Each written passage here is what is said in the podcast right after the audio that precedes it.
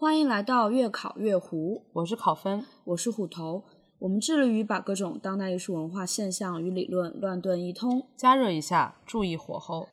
李提督，现在就请您品尝一下。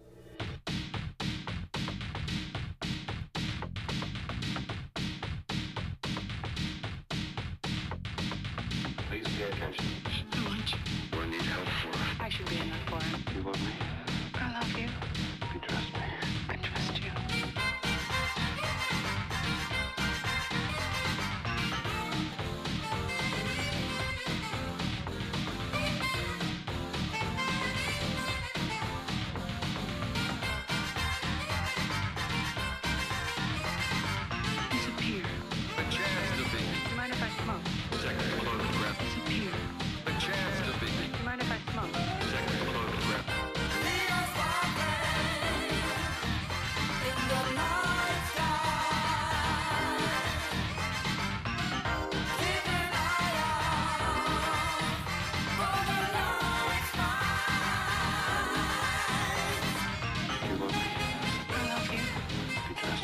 来到越考越糊，我是考分，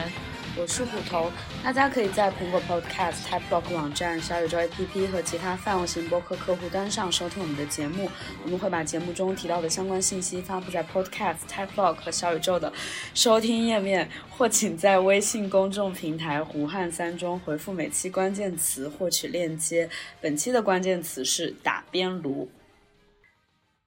经过考老师提醒。我们好不容易冥思苦想想到的新栏目下酒菜，其实从五月份开始就没有更新了。所以呢，这一期久违的下酒菜，呃，就是我们想从一个我们俩对话经常出现的一个。一个反复出现的句式开始吧，就是我们经常在看电影的途中，就会突然间发个信息给对方说：“哎，我在看什么什么电影，这个地方不就是我家楼下吗？”或者是在路上走，或者走到一半就会说：“哎，我今天去了一个地方，发现这就是那个谁谁谁电影里的哪一幕的那个场景。”就是因为我们两个人，一个住在纽约，一个住在香港嘛，然后这两座城市恰好就是。在很多电影里边都有出现过，所以今天我们就想讲一下这种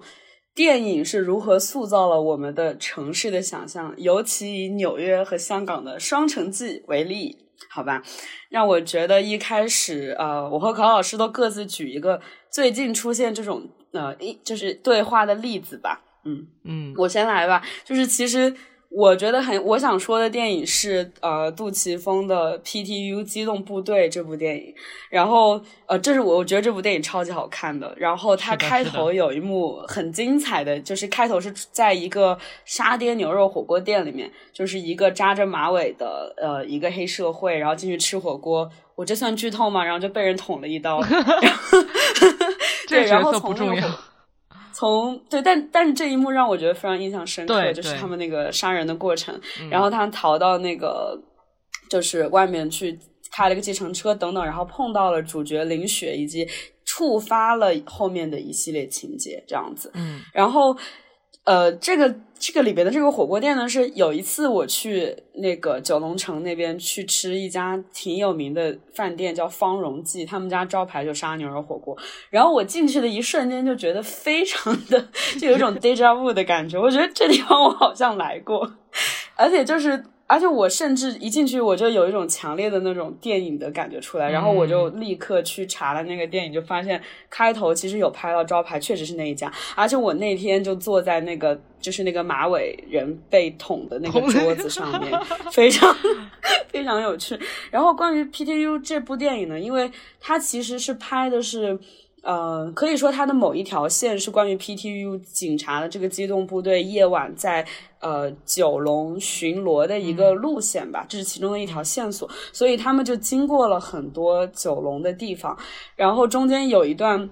也是印象很深，是有一次我去尖沙咀，然后出地铁站，在广东道那边就会经过一个非常大的黄色的通力琴行的广告牌，就是引入一个小巷子。然后在电影里边，在那个广告牌进去的那条小巷子里边，也发生了一个呃，就还挺关键的剧情。对，这样子。你刚刚说到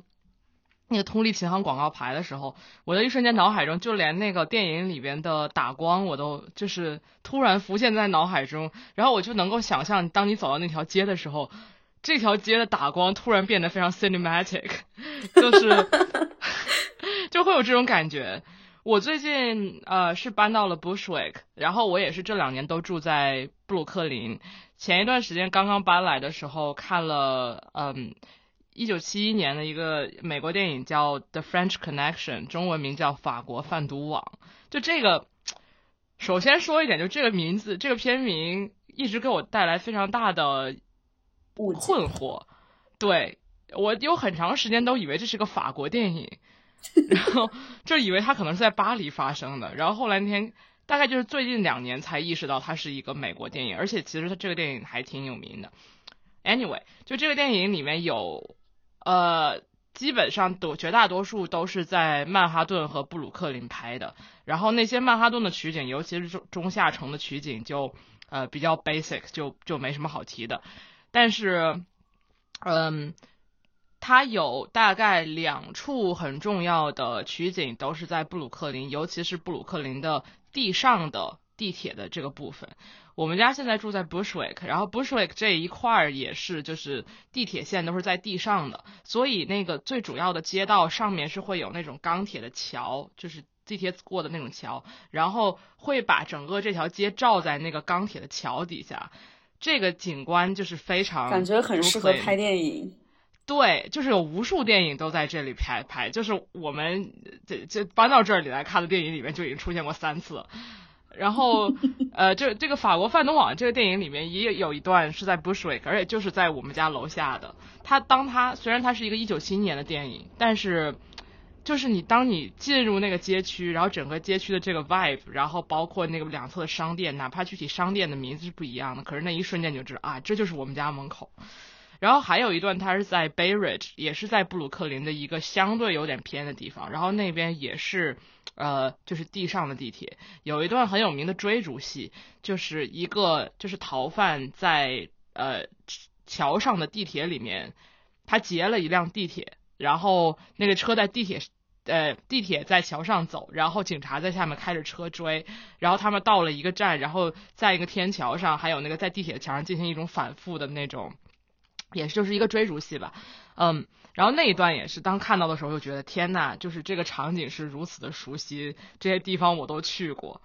而且我觉得在纽约生活可能最大的一个乐趣就是在电影里面看，就是去每次看到电影里面出现纽约的时候，都会去看，哎，这个是在哪儿？就是哪怕他如果没有仔细说的话，我们都会。就是如果大家一起看电影，都会说，哎，这个不是在哪儿哪儿哪儿吗？我觉得这个是在哪儿哪儿哪儿。就这个这个对话是出现的非常多次数的。嗯，我觉得是因为关于纽约的电影实在是太多了，太多了。对，就是因为我的感受是，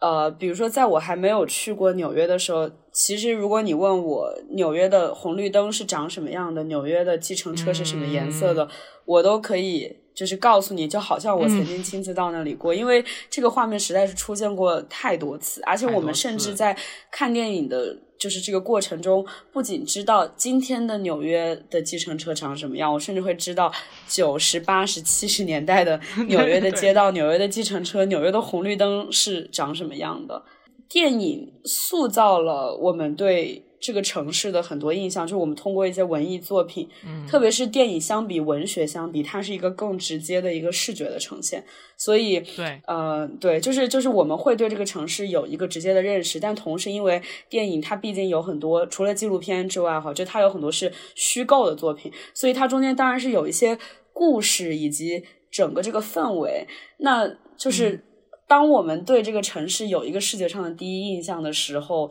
我们其实也把那些电影里面的符号、那些呃所谓的文艺的这些渲染、这些滤镜，也随着一起带给了这个城市。是的，而且尤其我觉得纽约还有香港都是，嗯，可以说是地球上绝无仅有的两个人们对于大城市的幻想的来源。或者说，这两个城市可能是发展的最快的两个城市之二，所以人们当想要拍摄一个关于大城市，或者是想要利用大城市作为一个舞台的时候，就这两个城市就承载了很多这样的功能，就一定会选择这样的取景。当然，比如说亚洲的城市或者是一些欧洲城市，我们会想到一些其他的。但这两个城市，我觉得尤其以摩天楼，呃，特别多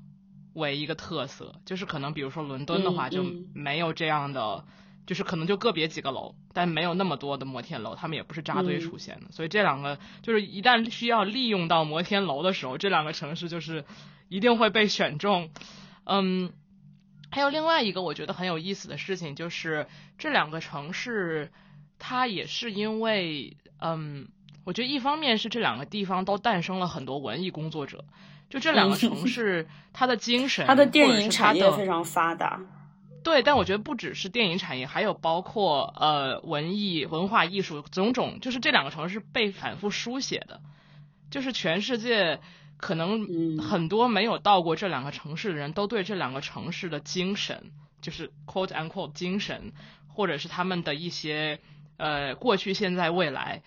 都有很多的认知，就是因为这两个城市是不断的被反复的书写，不只是呃。通过一些文艺作品，甚至你可以说新闻里面也在反复的塑造一个城市的形象，所以这两个城市也不只是一个，只是一个 location，就只不只是一个拍摄地点，有很多时候他们都是一个，我觉得在电影里面可以说电影呃城市也是一个角色，他们因为有一些自己的特点，或者是因为一些非常本地化的知识。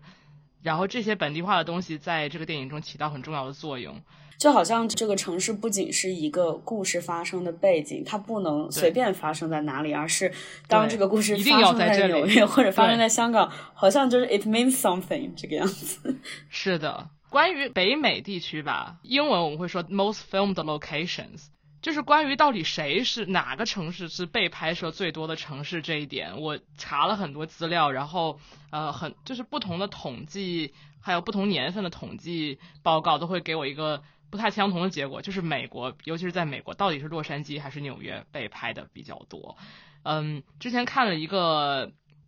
长达将近三个小时的呃散文电影，叫。呃，洛杉矶影画 （Los Angeles Place Itself），我记得那个里面他说的就是洛杉矶是被拍摄最多的地点，因为我觉得他的其中一个很很强烈的 argument 就是说，洛杉矶这座城市，呃，是生是处在好莱坞的阴影之下的，就是。嗯，好莱坞，好莱坞就是像是一团阴云一样笼罩在洛杉矶整个城市之上。他甚至说，就是洛杉矶之所以经常被称为 L A，就是因为它，就是它这个城市的名字甚至不重要了，已经被完全的简化了，就是因为好莱坞。反正那那个那个 video s 挺有意思的，然后是一个就是嗯呃旁白非常多的。一个分析性的，然后呃用了很多很多很多在洛杉矶拍摄电影片段的这么一个呃 video essay 吧。但是我觉得，就是如果我们有一些关于到底是哪个城市，到底是洛杉矶还是纽约被拍摄的比较多的这种争议的话，那我觉得一个毫无争议的点就是纽约在荧幕上被毁的次数绝对要多于洛杉矶。我有一个抱怨，就是洛杉矶本来看起来就像是已经被毁过的，但是但是但是纽约就是，在我那天想了一下，就是几乎半数以上的漫威宇宙电影都出现在纽约，就是有很多角色是纽约土著，然后他们就第一个第一个他们的那个 origin story 里面的 villain 肯定会来到纽约，然后把纽约搞得一团乱。然后还有什么呃，复仇者联盟一定会来纽约大搞一期，就是 every 因为因为我因为我觉得纽约的。纽约也是大家会说是那种摩天大楼的发源地嘛，就是纽约那种一格一格的那么密集的摩天大楼，其实你不觉得就跟那个奥特曼打怪兽的那种布景非常像吗？就是它就像你小朋友站在一堆积木面前，我觉得就会让人有一种想要去毁坏的冲动。踢倒的，对对对，扫堂腿把他们全踢倒。而且这样从视觉上来说，在一个空地上打架，当然比就是在这种大楼之间打斗要更加的。呃，有视觉效果一些吧。嗯，忽然产生了一个问题，有没有哪一个就是漫威宇宙的超级英雄是来自洛杉矶的呀？如果有熟悉的人，请告诉我。对，就关于摩天大楼，呃，大高楼林立，让人有毁坏冲动的这种这种想法，我觉得其实呃，它是不，它不断在电影中被书写，然后在现实中也不断被。就是被人们不只是说，就比如说九幺幺的发生，它确实是一个现实版的，好像是这个电影中的一个场景，但它确实发生了。其实之前看，嗯，最近 Spike Lee 给 HBO 拍的那个 Epicenter 这部系列纪录片，呃，就是就是把 COVID，然后继 COVID 以后在纽约发生的一些事情和九幺幺的一些关于九幺幺当时的情况和一些回忆，呃，并置在一起的这么一个纪录片。然后我在那个纪录片里才了解到，就是。呃，在历史上，帝国大厦也被炸过，然后而且而且，嗯，就是 World Trade Center，呃，世贸中心也不九在九幺幺的时候也不是第一次被炸，就是，呃，纽约人或者说在历史上，就是摩天大楼被炸是一个嗯根深蒂固的恐惧，虽然这种恐惧非常在文化中非常根深蒂固，但是在现实上人们又没有真的 ready。就是呃各个部门也没有真的为此做好非常充分的准备去应对这个情况的可能的发生。然后我觉得那个呃斯派克利那个片子里面有一段特别有意思，就是在讲九幺幺的时候，他采访了很多很多人，然后其中就有一块儿就是他们呃这些所有的目击者在聊到他们在看到世贸呃被。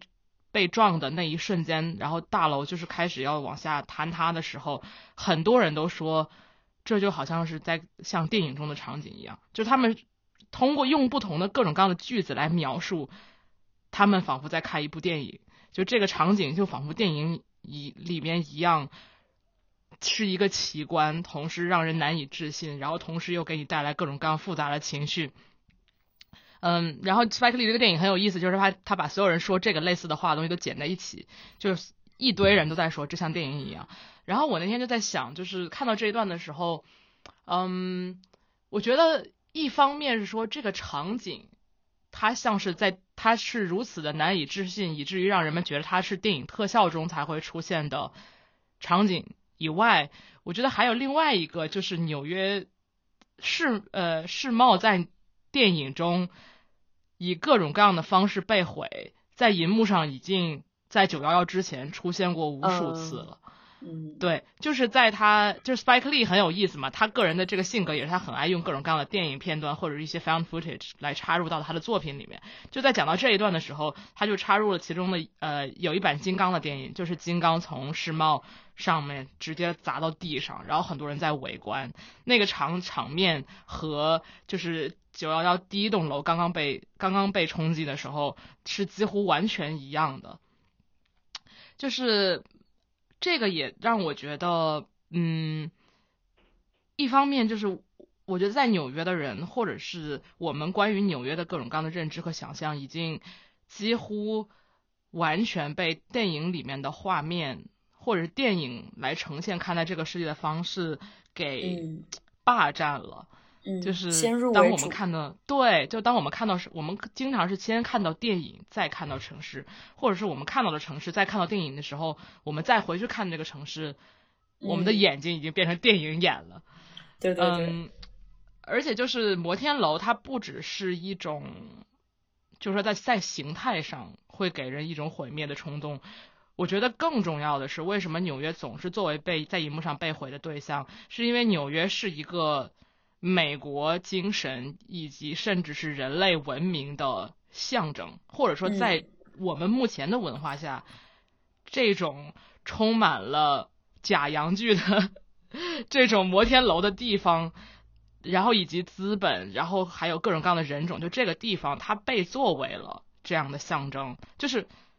我其实觉得它可以，它可以不是这个象征。但是，显然我们这我们现在文化里面推崇的种种东西，把纽约或者香港是同样的，就是这些资本呐、科技呀，对，然后文化多元文化呀，什么这些所有东西，尤其是资本和科技，就是人的还有工业水准，嗯，就是它被作为了这种呃一种意意识形态的这个象征。所以，当这些大楼被毁掉，或者是呃当纽约发生灾难的时候。它是一个很强烈的符号意义，就说人类要完了。如果你是在毁毁灭一个别的地方，可能人们就觉得啊，这这是局部矛盾。但是如果纽约被毁了，这就是世界性的问题。其实这个在就是我觉得可以可以批判的思考，就是在 COVID 的时候，为什么在纽约出现第一例确诊前，美国人没有人觉得这个东西会来到他们的土地上，而纽约出现了，这就是变成一个美国的问题了。就这个其实是很值得玩味。为什么？就是但是就在电影里面其实是一样的。嗯嗯，我觉得电影是一种更更集中的体现，因为它是一个，其实它就是用各种视觉符号编织成的一种呃一个文艺作品这样子。所以，特别是对于商业片来说，如何在最短的时间以最精简的语言表达美国完了这件事情，就是把纽约的摩天大楼给炸掉。而且，就是我觉得刚刚我举漫威电影的例子，就是它相当的，它象征下周象征着人类完了。或者是人类的生存受到了威胁，对吧？对对就是你在纽约打一个大楼，这就人类就人类就全就是全球危机了，就对。但是如果你在一个别的别的国家、别的世界做这样的事情，它并不象征着全球危机，它是个地方危机。所以电影中电影的反派会选择纽约，因为他们也想高效办事儿。插播一句，关于刚刚关于摩天大楼和假洋剧的这个讨论，希望大家回去听我们去年录的一期叫做“呃奇奇怪怪的建筑”相关的题目。昨天晚上我才还看了一个纽约被毁的那个电影，就是零六年还是零八年的那个《克洛夫档案》，它是一个以 DV 视角拍，呃，其实是一个哥斯拉电影，就是怪兽电影，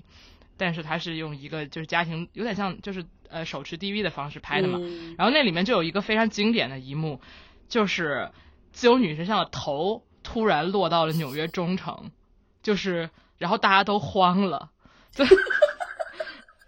是这就是一个非常明显的，就是这个意识作为意识形态的象征被 beheaded 被斩首了，说明纽美国代表的价值观已经陨落的这个这个象征。还有正好我翻那个在 HBO 上呃翻。这个列表，然后就看到后天后天的海报是自由女神像那个火炬被冻住的样子，然后我就想自由女神像好惨，就是什么这什么灾难片，就他都是他来搞这些，最先遭遇不测的就是自由女神像，而且还有另外一个一个点，也是我最近在看 Epicenter 那个纪录片呃才意识到的，然后包括就是呃 Cloverfield，嗯。克洛夫档案这个电影里面也呈现了，还有很多其他的片子可能都呈现了。就是当呃九幺幺发生的时候，所有在曼哈顿至少是中下层的人，其实上层也有很多，还有 Harlem 那边的人，他们想要第一件事就是要逃离曼哈顿。所以那个时候很多人从 Brooklyn Bridge 还有 Manhattan Bridge 就这些大桥往布鲁克林走，然后还有一些人是通过坐船到了 New Jersey。嗯。就是《Cloverfield》那个电影电影里面也体现了，就是在曼哈顿被毁的时候，人们的第一时间、第一瞬间就是说我要 get off Manhattan。然后我就在想，就说怪兽是不长眼的，它其实登陆 New Jersey 的是可能性和登陆曼哈顿的可能性是一样的。然后，然后登陆布鲁克林，可能从宜家那边 就是上岸的可能性也是一样的。但是，就是。在电影里面，包括在现实里面也是一样。当灾难发生的时候，人们的第一直觉就是要离开曼哈顿，因为曼哈顿就是一个巨大的容易被攻击的靶心。对对对，嗯，就这个事情，我觉得就很有很有趣。嗯嗯，对。那我觉得，如果讲到在荧幕上被毁掉最多次的城市，如果是在亚洲的话，我觉得香港和东京应该不相上下。香港，我觉得是后起之秀啊。我觉我觉得就是香港，或者说包括东京吧，就是被毁的这个场景，嗯，我觉得可以分为两个阶段啊。先说比较近的这个阶段，就是可能比如说最近十年，或者说最近二十年的香港，就是比较现实的这个版本，其实也有很多就是所谓的，比如说超级英雄片什么的，在香港拍嘛。我然后我印象很深的是，比如说像。就是蝙蝠侠黑暗骑士里面那一部，中间有一个 Mr. Lau，就是一个一个中国的会计嘛，一一个香港会计吧。然后里面有一段就是他们从呃，就是中环现在最高的楼是 IFC 二期，然后他们从 IFC 二期跳到一期，然后闯进那个办公室这样子，就是那个场景，我觉得拍的很真，所以我当时就觉得很酷，因为我作为一个每天都经过 FC 的人，觉得非常有趣。对，但是呃，by the way，说到这个，我想插一句，就是我昨天为了准备这个播客重新看的时候，我就发现了一个鸡同鸭讲里面我们讲过的语言问题，就是 就是 Mr. Lau，如果他叫刘先生，他叫 Lau 的话，就说明他是一个。呃，广东话使用者的使用者对身份，但是他在这个里边，就是他在里边做打做那种呃商务电话时的时候，他说的都是普通话，这就算了，他可能是有中国的生意。但是我发现，当他被挟持。被危及生命的时候，他对他的保安说的全部都是普通话。然后我就觉得，如果他叫 Mr. Lau，他在遇到这种危机的时候，他肯定是说粤语。说粤语。对，而且就算他自己是内地人，但是我相信，我觉得保安肯定是说粤语。然后他们所有人都说普通话，让我觉得这个电影非常的膈应。但是好，这不这不太重要。欢迎大家也回去收听鸡同鸭讲的那一期节目，谢谢。但是我同时看，我就觉得那个《哥斯拉大战金刚》里边的那个香港中环就超级假，就是它简直就是它复刻了你所有能叫出来的香港中环的各个大楼的名字，但是呃，就它的霓虹灯的效果做的就好像看奥特曼的时候感觉是差不多的这个样子。对，然后我，然后我觉得可以分另外一个阶段，可能就是从八七八十年代。一直甚至包括到今天，就是好像大家提到香港的高楼大厦，就有一种赛博朋克的刻板印象，就是很密集的高楼，就是像中环那一块，然后可能它很繁华，然后人口非常密集，然后有非常多嗯高架桥那种快速路网，然后可能路很窄，但车都开得很快，然后有很多霓虹灯，还有包括我讲到 PTU 里边那种巨型的广告牌。等等，然后另外同时存在的一个一一个图像就是九龙城寨那种贫富差距非常大的，就是非常小的居住空间，资本主义晚期的图景观。对对对，没，就是两种并行的一个场景。对，然后其实我一直都在想，这种文化符号，它作为就是香港这种城市，它的这种赛博朋克的文化符号，它到底有多大程度上是一种被美学化的？图像，然后，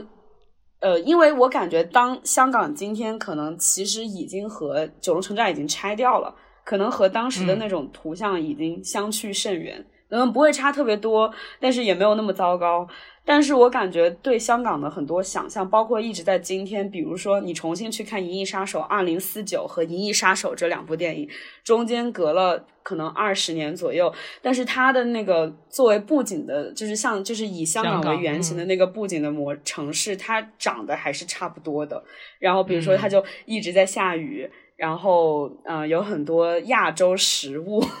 然后被子里头人说 粤语，然后就是住在那种很窄的房子里边等等，对，就是我感觉它就是香港这个城市，它作为一种图像，它永远都停留在了它亚洲四小龙的那个经济很繁华，但同时可能觉得它贫富差距很大，九龙城寨的这种一个二十世纪的图像里边，对。但是但是关于这一点，我最近几天香港不是台风天嘛，然后就嗯一直在下雨嘛，就然后我那天在家里面又不能出门，我看着窗外。我就想到《银翼杀手》这部电影，当时 Radley 就他被称为说，大家会说他奠定了嗯赛博朋克的这种视觉美学。然后就当时读到一个文章，就说他当时为什么要做到那个场景里一直在下雨，其实是因为他们是在一个影棚里拍摄的，然后因为预算不够，所以那个场景没有办法做的很精美，所以他只能就是关上灯，然后再下雨，就让它的能见度变得很低，就显得 不是那么的。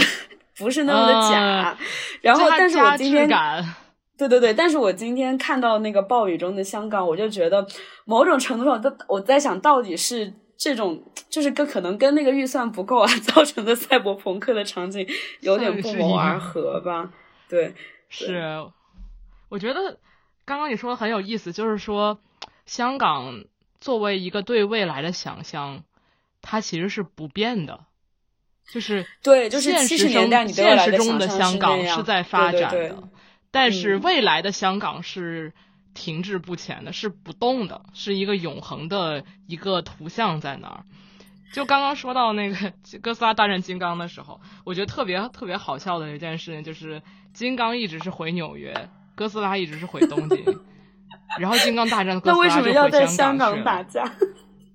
这我觉得这说明了很多地缘政治的问题啊！就是《金刚大战哥斯拉》这个电影，我觉得是一个非常丰富的文本，它讲了讲了就是核核工业和后殖民的不和殖民主义，然后资本扩张，就是金刚是来自于一个小岛，然后它就相当于它完全是。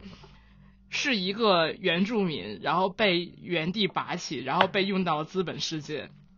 嗯，然后哥斯拉又是一个核核产物，然后这两个东西在打架的时候遭殃的就是香港。各位，我们想一下这个问题。我觉得很有意思，就像你说的，就是我们对于未来城市的想象。七十年代想象的可能是一个那样子的东京，那样子的香港，然后一直到今，你看到今天的文艺作品，好像还是那样的。对，因为我感觉就是未来的想，就所所谓的未来主义吧，就它好像是它成了一种美学。就是我一直觉得，啊，就是关于比如说亚洲这种赛博朋克的想象，我觉得其中一个很大的原因就是，呃。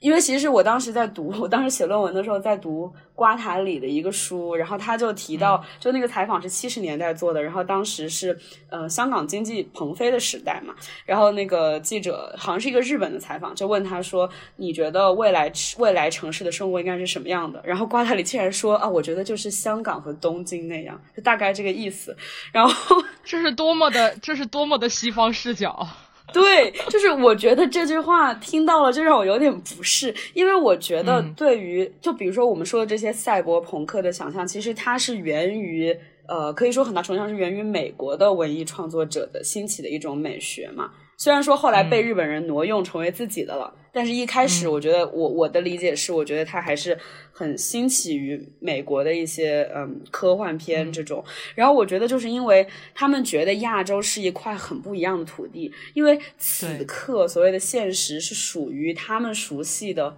欧美这样子的环境的，那么亚洲是他们不熟悉的地方，亚洲的现实就不是现实。对亚洲的此刻的现实不是真的现实，而同时在当时遇到了亚洲经济腾腾飞的这个时期，他们就觉得好像在亚洲看到了一种所谓的未来。但我觉得就是这种地理上的、文化上的差异，造成了一种时间上的差异的想象，就好像，就算到今天，甚至是就算你看到很多日本的文艺作品，嗯，比如说我们我们之前聊到《心机牛仔》。呃，就是以这种，就比如说，或者是呃，就是《攻壳机动队》这种，就是他们自己反过去来看自己，好像也有点，就是以西方视角看自己，把自己未来化，就是就是他这种城市变成了一种美学。但其实当时的城市就是当时香港的样子，好吗？对，就是我觉得看《攻壳》的时候，我就想到，就是香港就是他者的他者的他者，是 就是当年的。当年的，在当年的日本，在受到美国影响的日本眼里，香港的那时那个时刻就是是未来的。而且当时《宫和》就是最老的那个剧场版里面，它是如此细致的，相当于就是像像描图一样描了香港的所有的街景，就是那些。招牌包括那些文字都是如此的精细的复刻进去了，但它就是给你带，它给世界最大公约数的观众带来的体验都是一个，都是一个他者的体验，都是一个陌生的体验。对，所以这个真的很，唉，对，然后，然后我我我今天又想到一个关于《银翼杀手》的点。就是你这《银翼杀手》开头就除了比如说下雨啊，然后那种呃，就是很密集的楼房啊，那种就是像呃夜市那种地方嘛，然后可能背景里有人在说粤语、广东话，然后你会看到一些繁体字的招牌。除了这些东西之外，就是他开头不是他在吃一碗拉面嘛，好像是吧？嗯嗯。然后我我 因为因为在想这个，就是我在想这种呃。不管就是所谓这种以西方视角来看待香港这个城市嘛，就这样一种有点被异化的形象，我就在想，对于香港本地的创作者来说，他们拍出来的或者他们想象的香港，呃，到底是什么样的？因为一定程度上，这也确实是香港的现实，但是它可能少了一层那种呃赛博朋克美学的滤镜。然后呢，我就想到，如果这种电影真的让香港人来拍，我觉得《银翼杀手》应该不会在一开头吃一碗拉面，吃拉面，我觉得他应该会去去吃打边炉，因为你看到香港本土的电影。比如说，就会讲说啊，黑社会好像干活之前、干活之后都要去吃火锅。关于比如说《无间道》，呃，或者是《古惑仔》，或者是比如说杜琪峰拍的黑社会啊什么的，就是里边所有的黑帮片，香港的永远都有吃火锅的镜头，警察也会吃，古惑仔也会吃，黑社会大佬也会吃。我觉得就是就是打边炉，而不是拉面，才是香港这个地方的 文化，你知道吗？是的。但是拉面就是一个 Asian fusion，对对，我觉得我觉得是因为在当时的美国，拉面是一种比火锅呃打边炉远要更普及的一个 Asian food 的形象，或者它更容易见到，所以说它就构成了一种他们对亚洲的想象。但就他们可能并不真的能区分亚怎么说，比如说香港的云吞面和。北方的刀削面和日本的拉面，甚至具体到日本哪个区的拉面之间到底有什么区别？对他们来说，它就是一包 Asia，呃，一个打包的形象就是亚洲这个样子。对对，呃，刚刚说到就是这个，在电影里面对未来的想象，香港可能作为一个未来的代表，它一直是不变的。这让我想到，就是其实可能我们在过去一百年里对未来的想象都没什么变化。之前看，嗯，德国的那个。呃，Friesland 的那个大都会嘛，就那里面的城市和 Blade Runner 想象的城市几乎就没什么区别。嗯，那这个东西，但是真的，人类人人的想象是 枯竭的。前几天还有一个朋友跟我说，人的想象已经完全枯竭了，但人类唯一能够精进的只精精进的只有自己的手艺。嗯，人的头脑已经就是到头了。Anyway，我觉得这个很有道理，就是。呃，但是就是在大都会描绘的城市是用笔画出来的，它不是一个现实取景，所以我们哪儿也找不到这些地方。但是把纽约或者把香港作为一个外景地，不管是作为当下就是拍摄一个现实题材当下的故事，还是说拍摄一个幻想型的，无论是超级英雄还是呃科幻，这些地方很多地点都是可以在现实生活中找到的。所以很多人，嗯，来纽约或者来香港就很就是可以做很多这种圣地巡礼，对，然后电影拍摄地打卡，嗯，他就甚至已经催生了我觉得很繁荣的这种银幕的旅游业吧，可以说是纽约的外景地已经极其细分了，就是一部电影可以在纽约的一个地方拍，然后把这一个地方变得变成一个。就是呃，圣地巡礼的目的地，然后每一个角落可能都会有一个电影场景，你可以就是按照那个电影场景里面的拍摄方式去拍照。比如说博物馆奇妙夜，就是拍的自然历史博物馆，就是它几乎整个都发生在这个自然历史博物馆里面。然后很多人都会呃，就是跟因为博物馆奇妙夜才来自然历史博物馆。还有包括嗯，纽约不同的电影，它往往会专注于一个不同的街区，因为。各个街区的这种呃差异，以及不管是景观的差异，还是社群的差异，还是性格的差异是非常大的。所以，比如说像呃《蒂凡尼的早餐》，它就是上东区，然后那个景观可能就会完全不同于，比如说《华尔街之狼》这样的电影。就纽约已经细分到每三个 block 都是一个电影。我觉得是因为 关于纽约的这个叙事很丰富了，所以它能够细到。这么具体，因为有太多电影了，你不拍一个新的，都都已经都所有的每一个街角都已经被拍过一百次了。电影产业内卷，对对。但是我觉得，其实我最近也看到，就是因为这样的，嗯，这样的内卷或者这样的极其文本过多的重叠在同一个地点，我觉得也出现了很多，就是去真的拍摄一些嗯城市的褶皱里面的。这些电影，比如说我前一段时间看的一个叫呃《幸运的奶奶》，她是周采芹演的，就是讲老华人在 Chinatown，在呃唐人街的。然后那个唐人街里面，就是他他拍摄这个老华人在唐人街的生活，他完全不需要与这个城市其他的街区或其他的人，或者是对标任何白人的生活，也没有一个白人的视角或者其他族裔的视角来看待他的生活，他完全生活在这个唐人街里面，然后就非常详细的、非常细致的，就是深入了这个唐人街的生活。我觉得这个就是纽约电影，关于纽约电影现在可以做到这一步，就它不再是关于上东区或者是华尔街的景观了，它可以非常细致的进入到一个移民的呃是生活里面，然后这个移民的生活可能就在两条街里面发生，这个就也还是依旧是关于纽约的电影。最前一段时间也是看了一个关于香港的。香呃，关于香港的呃六七十年代吧，我记得是呃的那个动画电影叫《纪元台七号》，然后这个电影它里面塑造的香港是一个弥漫着非常强烈的怀旧情绪的，我觉得是对于那个时代的香港的一个呃怀旧吧。然后它开头有一个很有意思的镜头，就是最开头第一个镜头就是一架一个架非常大的飞机以非常低空的。这个高度掠过香港，掠过这个居民区的上空。然后我看到这个镜头，我就想说：天哪！就是《攻壳机动队》里面也出现过 类似的一个镜头，就是一个很大很大的飞机，非常低的飞过一片住宅。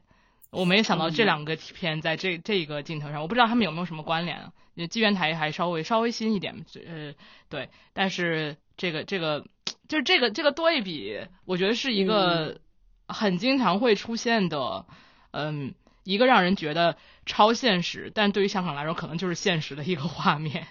嗯，对，就是你说了这个之后。我就是你，你我之前没有意识到这个，但你说了之后，我觉得这个想法很有趣。因为这部动画片它其实非常的写实，或者说它之所以要以动画的形式，就是为了让它这些生活的细节很写实。因为你在今天，你很难以一个布景的形式去重建一个六十年代末期的。香港北角的街道的这种，嗯，呃，就你你不会有那么多，你就是你很难塑造出这样一个情形吧。但是，就我觉得那个时候会出现很大的飞机，是因为那个时候就是香港以前有启德机场嘛，然后那个机场它离市中心很近，但它那个时候还没有拆掉，所以说当时在生活在市区，确实你会有这种超大的一个飞机刚起飞，对，轰隆而过，然后离你非常近，声音非常大的这种。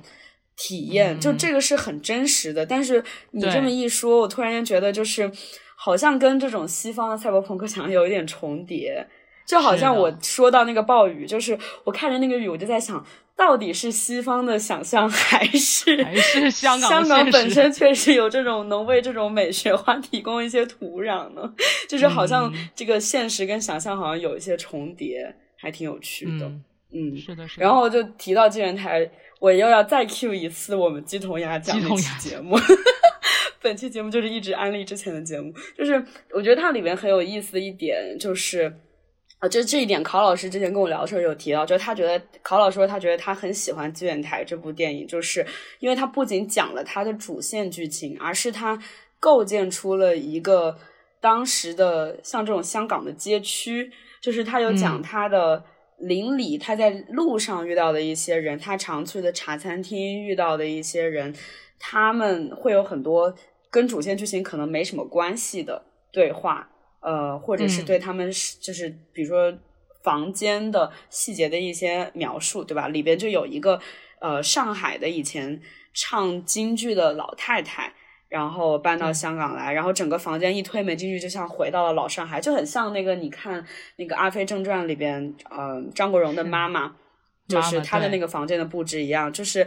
然后我就查了一下，因为纪元台七号是北角的一栋建筑嘛。然后因为我记得印象里北角被大家称为小福建，就是有很多嗯福建移民会聚集在那个地方。然后我就在想，哎，为什么电影会拍一个上海人？然后我去查了下，就发现其实北角在二十世纪初一直到五十年代的时候，它其实之前被称为小上海，因为当时随着呃先是呃抗日，然后又内战。然后建国，总之就是几波有很多从内地来的移民潮，然后当时很多上海人去那边。然后我们之前鸡同鸭讲里面提到一件事，就是有那种上海口音粤语嘛，就是因为上海是在当时是比香港要更加繁华的，所以说上海人到香港，他们是带着一种骄傲去的，他们会把当时他们比如说他们的房间摆设，他们的口音。或比如说他们不愿意学粤语，或者他们的粤语是口音非常重的。还有包括当时我看到说上海当时出现呃北角当时出现了很多那种上海式的老歌舞厅，就是上海人把这种歌舞厅文化带到了北角，非常有趣。然后后来慢慢的就是呃后来随着好像是东南亚那边呃五十年代之后有一些排华的一些。呃，事情吧，然后所以就有很多广东、福建的移民，呃，就移民来了香港，然后他们就聚集在北角，因为福建人不会说广东话，所以他们就会抱团在那个地方。然后到今天，如果你去北角的某些街道，还是会有一些嗯福建餐厅或者福建小吃店，嗯，还还挺有趣的。对我感觉这个也是一些电影写所谓写实的电影哦，就是既因为。它拍摄于那个年代，然后它又是一种呃，怎么说视觉上的再现，所以它就保留了那个时代这个城市的一些视觉记忆等等，对吧？就是因为我经常就是。我在家的时候看看香港的一些老电影，然后我就是觉得，哎，这个地方我经常去，但是已经完全不一样了。比如说中环的那个去半山的电梯，无数电影都拍过那个电梯，但这个电梯就是每天都在维修，每天都不一样。就那个重庆森林里面，我印象很深，就是梁朝伟住的那个房子在电梯旁边嘛。然后现在你已经是不可能在电梯旁边住那样的房子了，因为太没有隐私了。对，然后我当时我前段时间看胭，就是我朋友，我我搬来新盘之后，我朋友力荐我看《胭脂扣》，他就说啊，因为《胭脂扣》就是一部拍食堂嘴的电影，嗯，对，当然当然是，然后那个电影就是关于食堂嘴那个地方过了五十年变得呃不止五十年，嗯。七十年变得有多么不一样，然后我们今天每天经过那个食堂嘴的路口，你看到食堂嘴跟电影里拍的也是很不一样的。可以拍一个新胭脂扣，就是那个时候，在那个胭脂扣拍摄的时候，又出现了一个冤魂，然后来到了二零二零年的新版。对，我觉得这个就，我觉得这个也是香港和电影，呃，是香港和纽约的。电影工业很发达的一个好处，因为对，因为它已经这两个城市的历史已经和电影史有非常大的这个重叠的部分，有这么多电影人在这里诞生，在这里或者是在这里呃进行长久的创作，然后呃，尤其是我觉得纽约和香港。有一些人是极其热爱这个地方的，就是他们每拍的一部作品都是对这个城市的一个一封情感复杂的情书。比如说 Woody Allen，比如说 Spike Lee，香港有很多这样的人，他们都是就是带着对这个城市的很大的热爱和了解在进行自己的创作。如果他们创作的电影不是关于这个城市本身，你就好像觉得少了点什么。就我觉得 Woody Allen 最好看的电影还是他拍纽约的电影。嗯，就这个也。让我觉得，就是电影史本身，它是一个，首先是一个关于电影人的历史，就是呃这些地方这些人在怎么活动，然后他们怎么看这座城市，他们这和这座城市的关系是什么，就是已经被电影给记录下来了。我有一个非常有意思的经历，就是嗯，之前看一个纪录片叫《金门荧光梦》，然后这个电影是讲呃